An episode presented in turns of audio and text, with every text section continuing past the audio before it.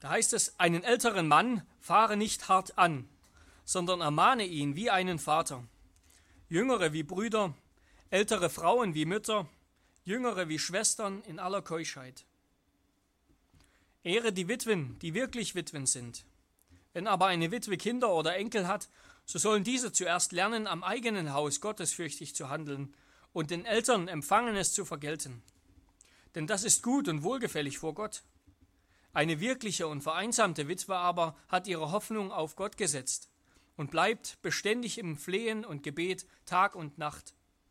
Eine Genusssüchtige jedoch ist lebendig tot. Spricht das offen aus, damit sie untadelig sind. Wenn aber jemand für die Seinen, besonders für seine Hausgenossen, nicht sorgt, so hat er den Glauben verleugnet und ist schlimmer als ein Ungläubiger. Eine Witwe soll nur in die Liste eingetragen werden, wenn sie nicht weniger als 60 Jahre alt ist, die Frau eines Mannes war und ein gutes Zeugnis, ein Zeugnis guter Werke hat. Wenn sie Kinder aufgezogen, Gastfreundschaft geübt, die Füße der Heiligen gewaschen, Bedrängten geholfen hat, wenn sie sich jedem guten Werk gewidmet hat. Jüngere Witwen aber weise ab, denn wenn sie gegen Christus begehrlich geworden sind, wollen sie heiraten und kommen unter das Urteil dass sie die erste Treue gebrochen haben. Zugleich lernen sie auch untätig zu sein, indem sie in den Häusern herumlaufen und nicht nur untätig, sondern auch geschwätzig und neugierig zu sein. Und sie reden, was sich nicht gehört. So will ich nun, dass jüngere Witwen heiraten, Kinder gebären, den Haushalt führen und dem Widersacher keinen Anlass zur Lästerung geben. Denn etliche haben sich schon abgewandt dem Satan nach. Wenn ein Gläubiger oder eine gläubige Witwe hat, Witwen hat, so soll er sie versorgen, und die Gemeinde soll nicht belastet werden, damit diese für die wirklichen Witwen sorgen kann. Wort des lebendigen Gottes. Wir nehmen wieder Platz.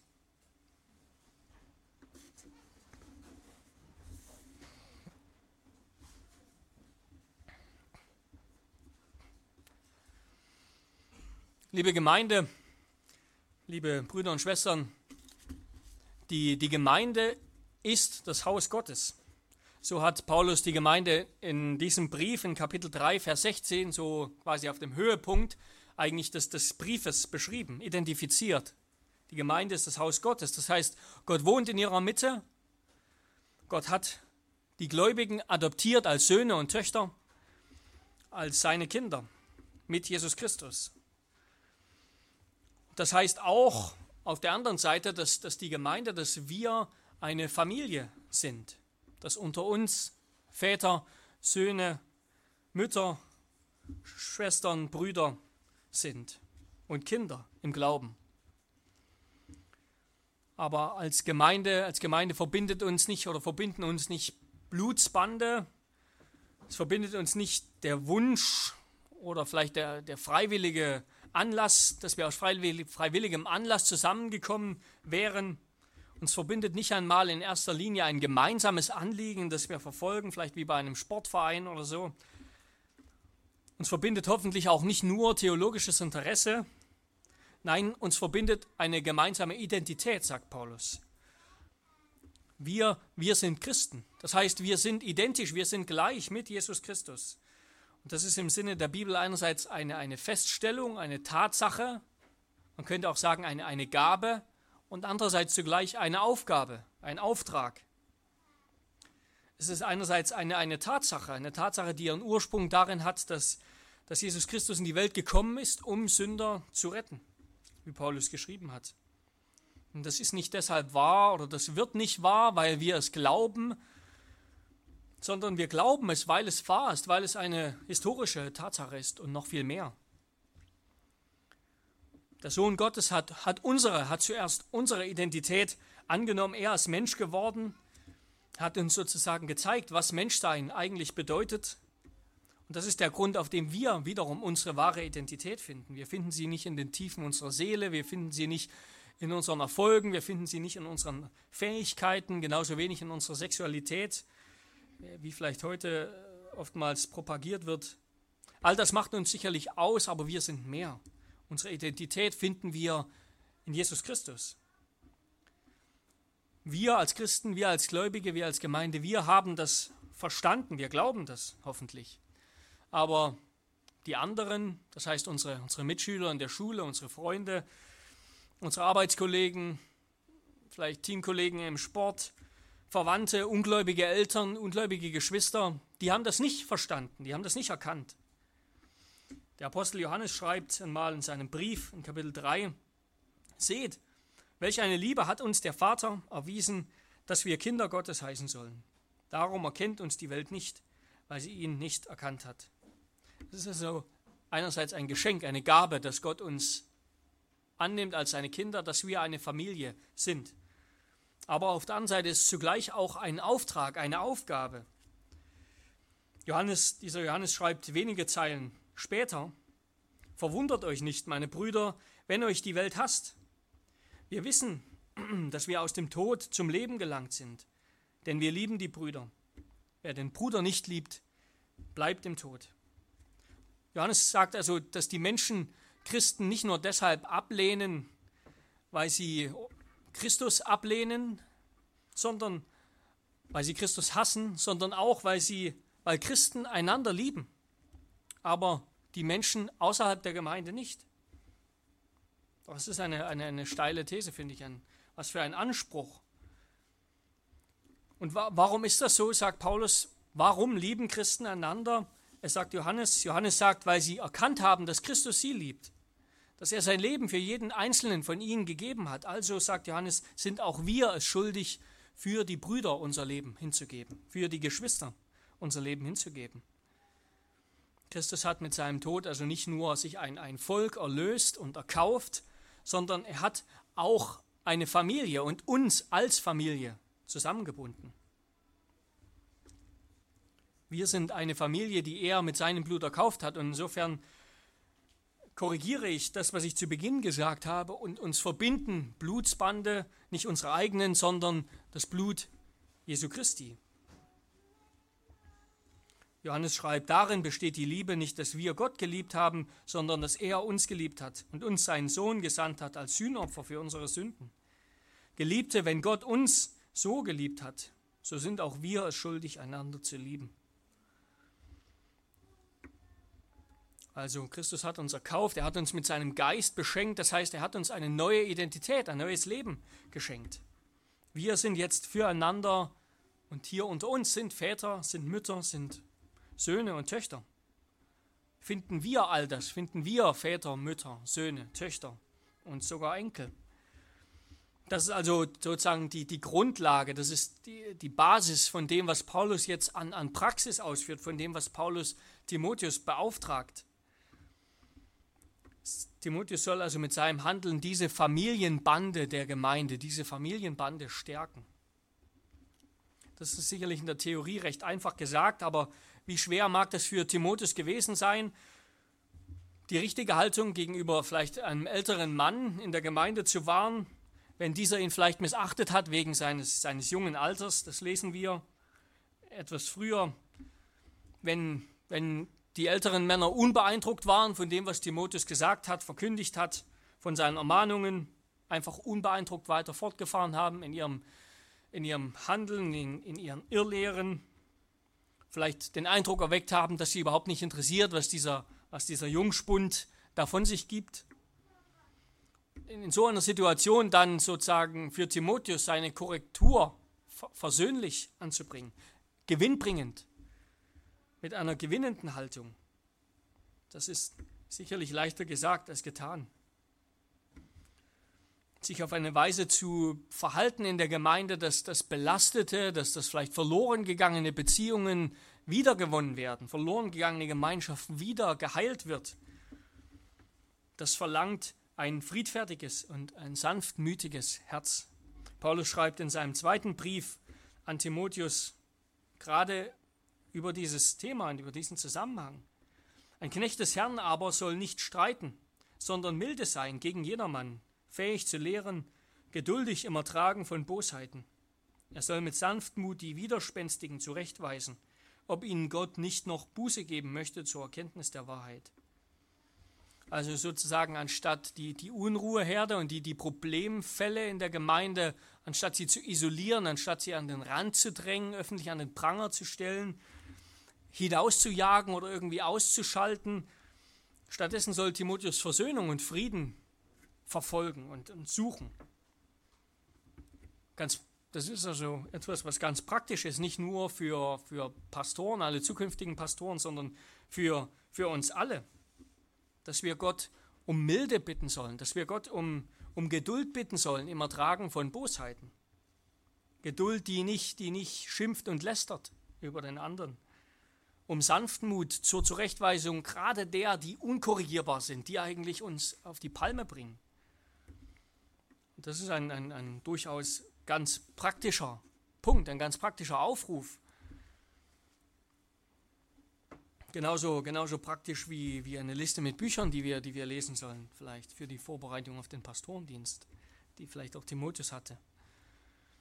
Sicherlich mag der Punkt kommen, an dem, an dem ein Ausschluss von solchen Leuten das, das Heilsamste ist, das Beste ist, das die, die letzte Möglichkeit, die letzte Chance ist, um Frieden in der Gemeinde zu bewahren.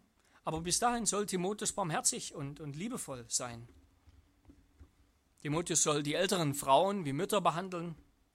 Und wenn wir überlegen, äh, über, über ältere Leute nachdenken, über alte Leute nachdenken, wenn ich so ähm, durch, durch die Stadt gehe oder darüber nachdenke, dann ist vielleicht das eine Extrem das, was man, was man hat, das vielleicht besonders bei Männern manchmal ältere Männer rüpelhaft sind, ungehobelt. Das andere Extrem ist vielleicht, dass ältere Leute verschroben werden, immer schwächlicher, immer kindlicher. Und es ist ja ganz natürlich, dass, dass alte Menschen immer weniger für die Gemeinde, für die Sache der Gemeinde produktiv beitragen können, immer hilfsbedürftiger werden, dass sie getragen werden müssen.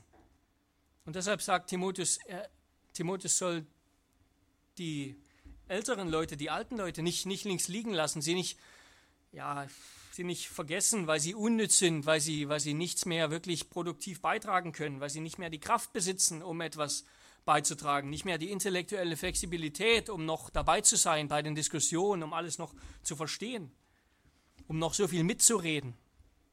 Sondern Timotheus soll, soll sie weiterhin pflegen, wie seine Eltern. Er soll sie besuchen, er soll sich um sie kümmern, er soll auf ihren Rat, auf ihre Gedanken hören.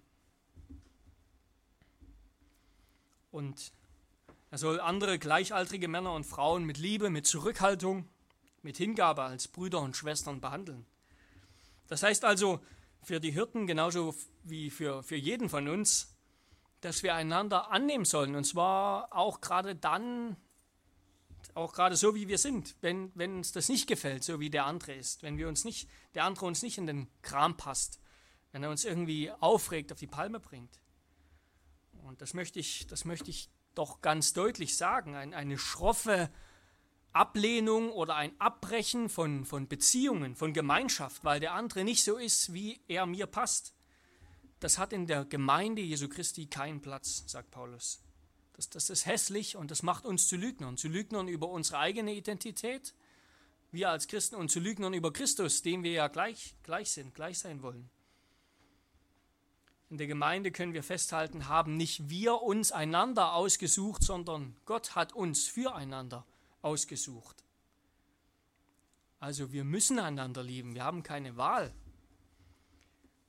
Johannes sagt, wir müssen das tun, weil wir Christen sind.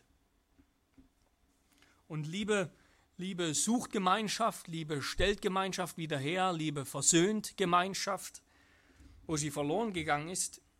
Und sie, und sie tut das, so wie Jesus Christus das getan hat, das heißt unter echten schmerzlichen Opfern. Liebe fordert immer Opfer. Liebe ohne Opfer gibt es nicht. Unsere Opfer für unsere Gemeinschaft, für unsere Gemeinschaft als Gemeinde, für unsere Gemeinschaft miteinander, das können unsere Zeit sein, das kann unser Geld sein, das kann unser Wohnraum sein, das können unsere Nerven sein. Und gerade die letzteren, die, die, die pflegen wir ja ähm, nur zu gern, gerade indem wir vielleicht unsere Ruhe suchen in unseren eigenen vier Wänden. Aber gerade, gerade das ist doch eigentlich das, was so sehr unsere Gesellschaft heutzutage ausmacht, oder nicht? Das macht doch die Art und Weise aus, wie wir heute miteinander umgehen. Unser wertvollstes Gut nach unserem Komfort und unserer Bequemlichkeit ist häufig unsere Ruhe geworden. Lass mir bloß meine Ruhe mit mit irgendwelchen, mit solchen Leuten hör mir bloß auf, ich habe keine Zeit. Und so ist, ist Einsamkeit vielleicht, gerade Einsamkeit jetzt im Zeitalter der, der globalen Kommunikation, im Zeitalter zunehmender Vernetzung, eine unserer größten Sorgen geworden. Dass Gemeinschaft uns Angst macht, dass sie uns beunruhigt, dass wir lieber unsere Ruhe suchen. Und, und das gilt auch für uns. Wir, wir können nicht Gemeinde wollen, ohne Gemeinschaft zu pflegen. Gemeinschaft, Gemeinde ist, ist viel mehr als eine Schule. Sie ist sicherlich auch Schule, aber sie ist eben viel mehr. Paulus sagt, sie ist eine Familie. Und vielleicht sagst du, oder Gemeinschaft ja und anderen helfen, das ist ja alles gut. Aber Hauptsache, meine, meine Freizeit bleibt unangetastet. Freizeit, das ist der Bereich, in dem ich tue, was, was mir Spaß macht. Das ist meine heilige Zeit. Oder Gemeinschaft am Sonntagmorgen, das ist ja, das ist okay und gut. Aber wenn der andere Probleme hat, wenn ich ihm helfen muss, vielleicht unter dem Einsatz meiner Zeit, meiner kostbaren Zeit, die Zeit für die Familie, für den Garten, vielleicht unter dem Einsatz meines Geldes, meines Autos, was auch immer, dann, dann zeigt sich, sagt Paulus, ob wir verstanden haben, was Gemeinde eigentlich ist, was Gemeinde ausmacht. Nicht nur, wenn wir darüber philosophieren. Und, und ich habe solche Geschichten und Dinge erlebt, nicht gerade von, von irgendwelchen liberalen, komischen Gemeinden, sondern ganz soliden, bibeltreuen Gemeinden. Aber auf der anderen Seite durfte ich und durften wir sicherlich auch immer wieder spontane, echte und liebevolle Verbundenheit und Hilfe erleben. das ist dann wirklich überzeugend, das ist dann authentisch. Authentisch Gemeinde, so wie Paulus darüber spricht.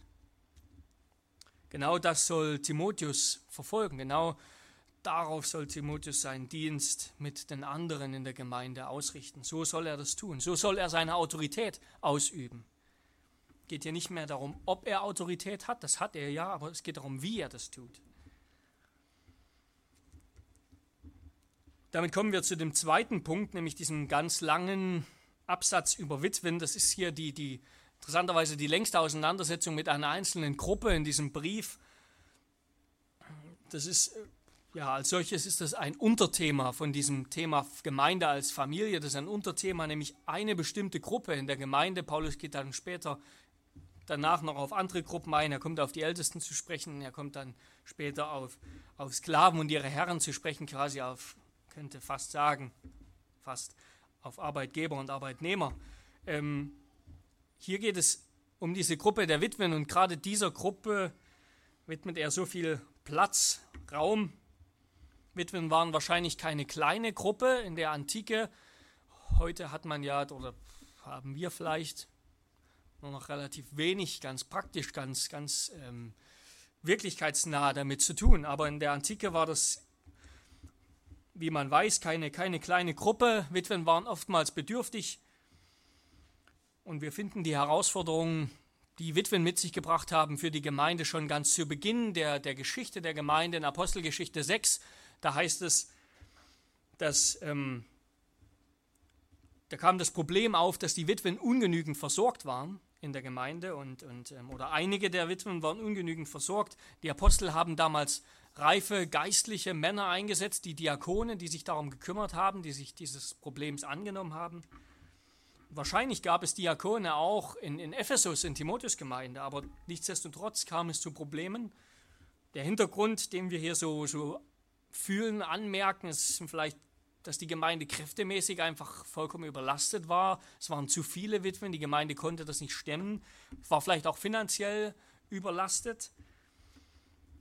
Und das lag, das lag anscheinend unter anderem daran, dass, dass viele Angehörige scheinbar sogar in der Gemeinde sich ihre Pflichten nicht erfüllt haben, sich nicht um ihre Familien, sich nicht um ihre Eltern, um ihre Schwiegereltern, um ihre Großeltern gekümmert haben. Auf der anderen Seite bekommen wir das Gefühl, wenn wir so Paulus hier hören, schlichen sich scheinbar auch Leute ein, schlichen sich alte Leute in die Gemeinde ein, die, die ihr ganzes Leben lang vielleicht nur dreimal im Gottesdienst waren, eigentlich nichts mit der Gemeinde am Hut hatten, das Leben genossen haben, vielleicht sogar noch genügend Ressourcen hätten, aber die lieber schonen wollen, jetzt der Gemeinde das Geld aus der Tasche ziehen. solche Heuchler, sagt Paulus, solche lebendig Toten, wie er das so scharfsinnig, scharfsinnig hier sagt, die gibt es auch unter den Alten. Und dann gab es da noch die, vielleicht eine größere Anzahl junger Witwen, relativ junger Frauen noch, deren Männer sind früh gestorben, jetzt lebten die alleine. Sie lagen der Gemeinde auf der Tasche, sie taten, was Leute, die zu viel freie Zeit haben, immer auch heute noch tun. Sie, sie redeten viel dummes Zeug. Sie verbreiteten Gerüchte, sie lebten zügellos, scheinbar immer mehr und, und gingen dabei auf immer krummere Pfade, haben sich immer mehr von der Gemeinde verabschiedet. Und zuletzt waren da dann natürlich auch noch die, die wirklichen Witwen, wie Paulus sie nennt. Die, die wirklich in Not waren, die ein Leben geführt haben für ihre beiden Familien, für die Familie zu Hause und für die Familie der Gemeinde. Und die jetzt arm waren, die jetzt in Not waren, die aber nichtsdestotrotz ein Leben in Gebet, ein Leben in Hingabe geführt haben für die Sache Gottes und für die Bedürfnisse von anderen. All diese vier Gruppen adressiert Paulus hier, er spricht sie an. Er gibt einerseits einige ganz äußerliche Anmerkungen, nämlich dass wenn Witwen noch Verwandte haben, noch Kinder, noch, noch Söhne, Töchter oder Enkel, dann, dann sollen die sich um ihre Eltern oder Großeltern kümmern, dann haben diese Witwen keinen Anspruch auf die Unterstützung der Gemeinde, die nur für die reicht, die wirklich in Not sind. Außerdem, sagt Paulus, galt da ungefähr, setzt Paulus hier fest, ein Mindestalter ungefähr von 60 Jahren für Unterstützung. Das andere, was Paulus sagt, ist, und was, was bei weitem wichtiger ist, ist die innere Haltung, die zählt.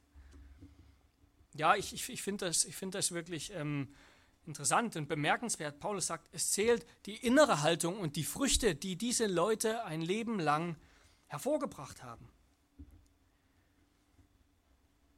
Die Früchte sind für Paulus der Maßstab, nach dem er ihre Haltung, ihre Herzenshaltung, ihren Glauben misst. Vielleicht, vielleicht Vielleicht empört uns das, wenn wir das hören, empört uns diese, diese hohe Hürde. Was, was geht das denn die, die Gemeinde an? Was geht denn, wie, wie, kann denn, wie kann man denn Frömmigkeit messen? Frömmigkeit kann man ja nicht quantifizieren. Wieso maßt sich die Gemeinde ein Urteil über mein Leben an? Hauptsache, ich war meistens im Gottesdienst, ich kenne die, das Glaubensbekenntnis, ich habe auch den Katechismus gelesen und so weiter.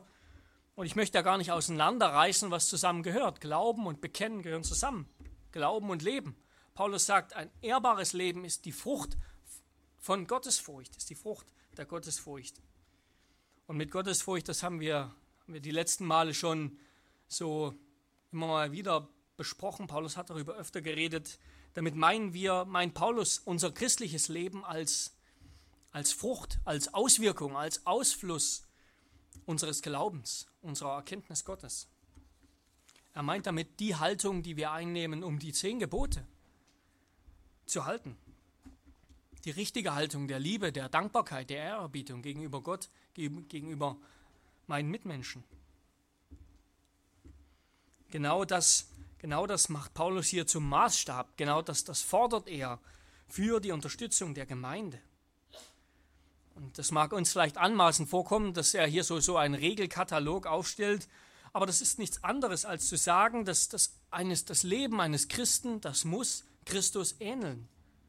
Das kann nicht länger weltlich sein. Das Leben eines Christen, das muss sich nach 30, 40 Jahren, wie auch immer, Glaubensleben verändert haben. Da müssen Früchte sichtbar sein.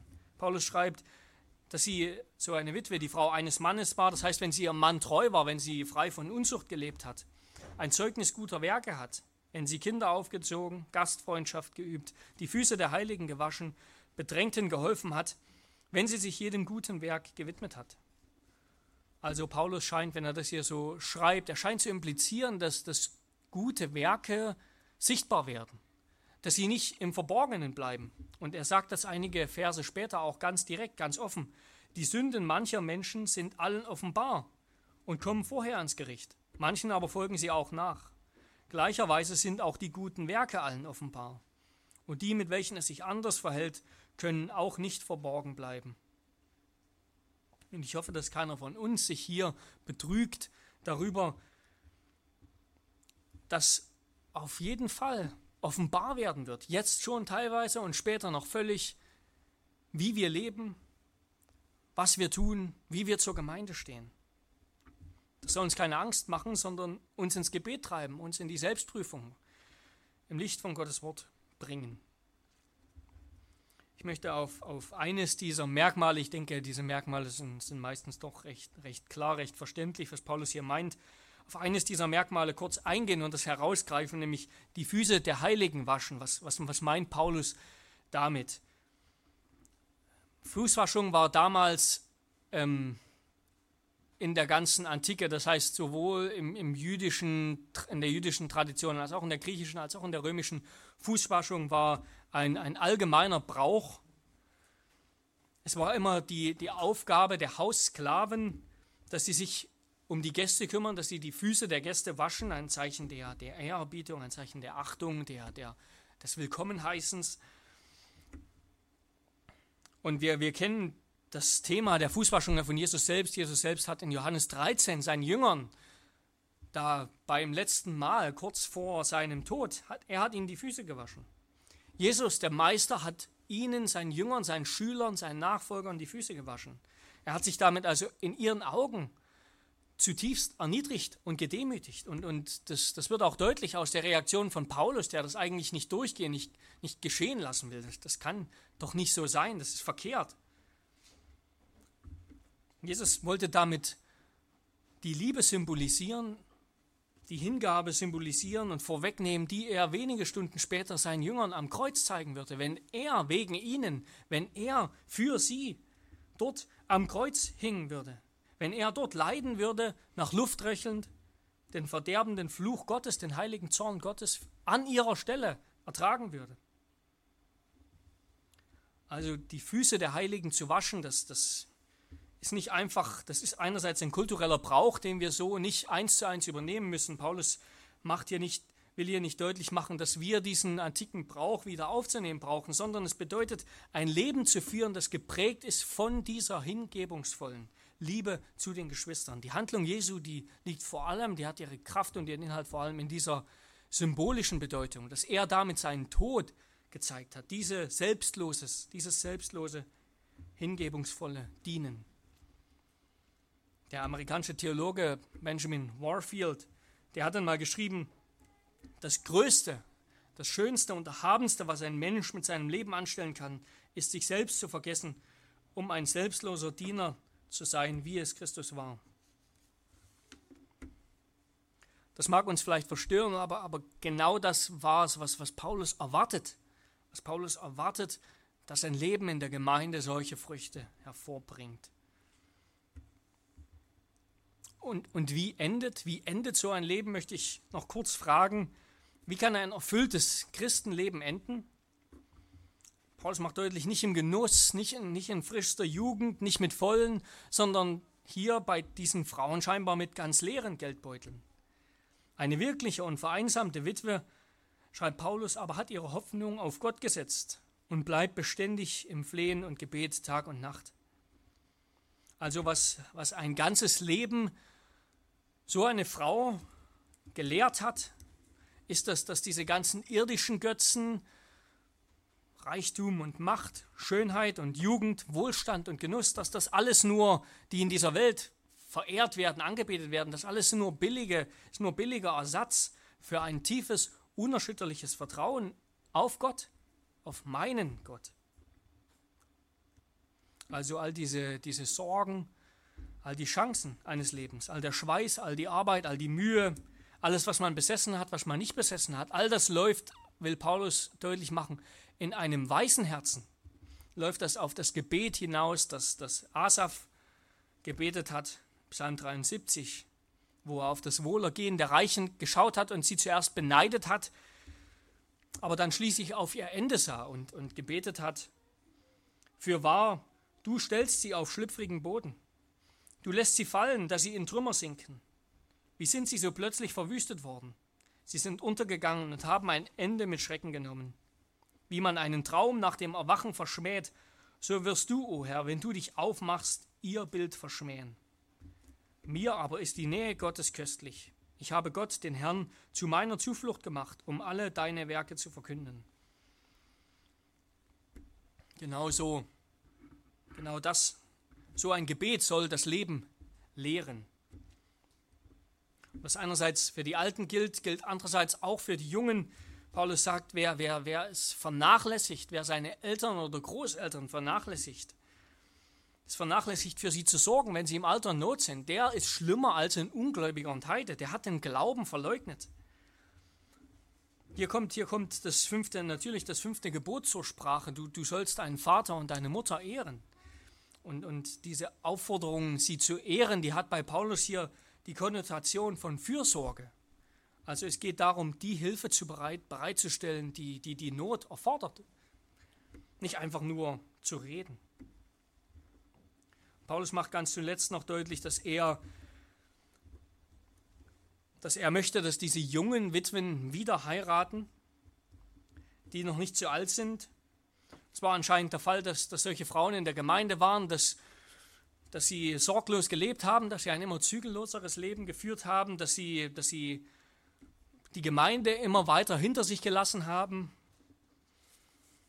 Ähm, und es gibt hier, es gibt hier bei dieser Stelle die Diskussion, ob Paulus hier vielleicht an eine Art, an eine Art Orden denkt, an eine Art Zusammenschluss, wo, wo diese Witwen, die dann in der Gemeinde waren, vielleicht wie im Kloster Keuschheit geschworen haben und dann davon abgefallen sind. Er schreibt ja in, in ähm, Vers 12 und 11 und 12, Jüngere Witwen aber weise ab, denn wenn sie gegen den Willen des Christus begehrlich geworden sind, so wollen sie heiraten und kommen damit unter das Urteil, dass sie die erste Treue gebrochen haben.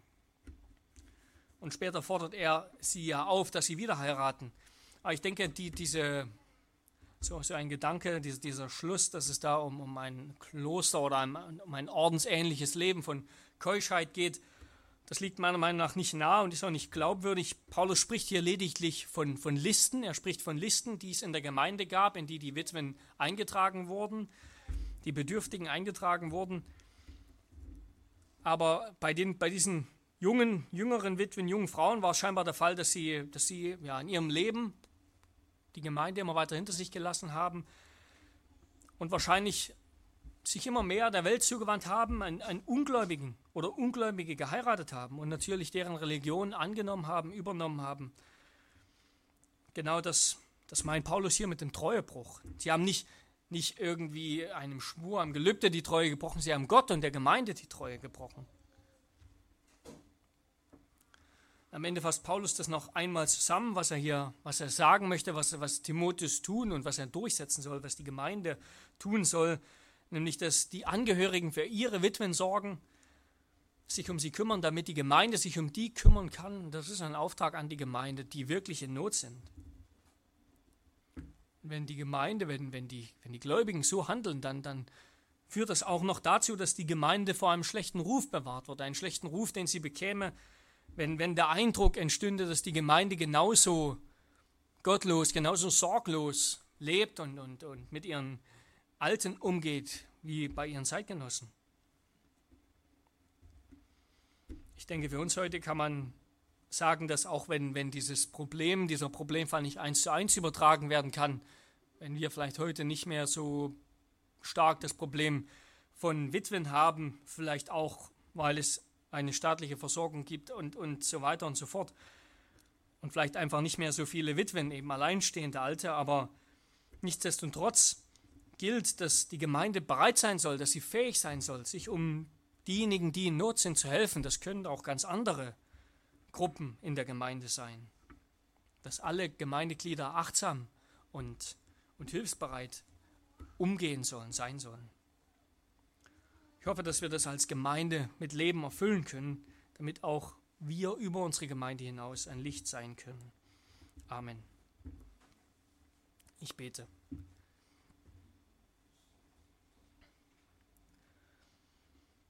Heiliger Gott, himmlischer Vater, wir loben und danken dir, dass du, dass du uns erwählt hast, dass du uns zu deinen Hausgenossen gemacht hast, unter denen du selber wohnst, ja zu deinem Tempel und du mitten in unserer Mitte bist. Herr, du bist nicht fern von uns sondern du hast uns zusammengebracht, du hast uns erwählt und füreinander ausgesucht, dass wir jetzt zueinander gehören, nicht nur zu dir, sondern auch zueinander wie eine Familie und dass wir so füreinander sorgen, einander lieben, aufeinander acht haben, auch gerade dort, wo, ja, wo, es, wo wir herausgefordert sind, wo es nicht einfach ist, wo es Schwierigkeiten gibt. Ja, bitte gib du uns dafür Weisheit und die Bereitschaft, mit der richtigen Einstellung Fürsorge zu leisten und, und hilfsbereit zu sein. Herr, hilf uns, dass wir auch darin deinem Sohn Jesus Christus und dem Vorbild seiner selbstlosen und hingebungsvollen Liebe folgen. In Jesu Namen. Amen.